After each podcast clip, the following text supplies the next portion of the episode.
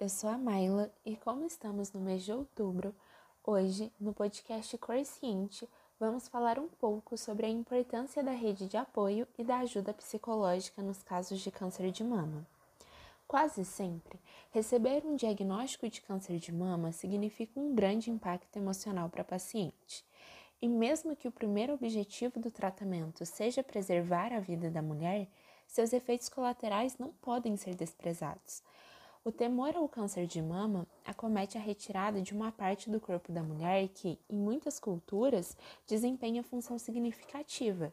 Dessa forma, a sua estética, as suas fantasias e a sua intimidade ficam comprometidas. Aceitar sua nova condição e adaptar-se à nova imagem do seu corpo exigem um esforço muito grande, para o qual muitas vezes essas pacientes não estão preparadas. E por isso, elas precisam de um apoio próximo, de alguém confiável, e isso é um dos grandes pontos que se mostram fundamentais para a recuperação das pessoas com câncer de mama. A primeira rede de apoio em qualquer situação adversa, costuma ser composta pelos familiares mais próximos. Contudo, diante do diagnóstico de câncer de mama, a própria família fica fragilizada com a descoberta. E, muito embora as pessoas mais íntimas sejam fundamentais na hora de acompanhar o tratamento e tornar o dia a dia dessa mulher mais confortável, elas próprias precisam de apoio. Além disso, por mais otimistas que os familiares sejam, nem sempre eles têm a experiência necessária e o conhecimento técnico para auxiliar a pessoa que está lidando com a doença.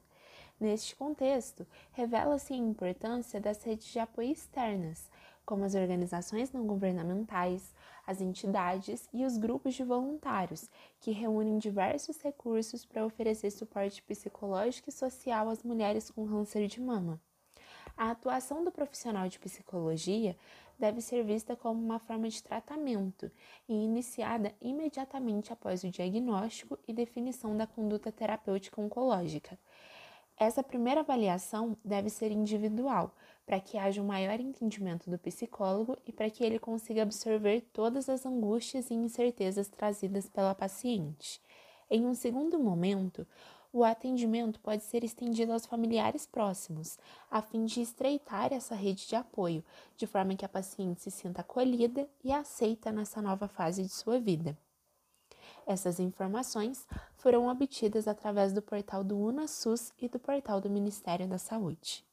Este podcast é uma produção do programa Ciente, atividade de extensão da Faculdade de Medicina de Itajubá, em parceria com a Prefeitura Municipal de Itajubá.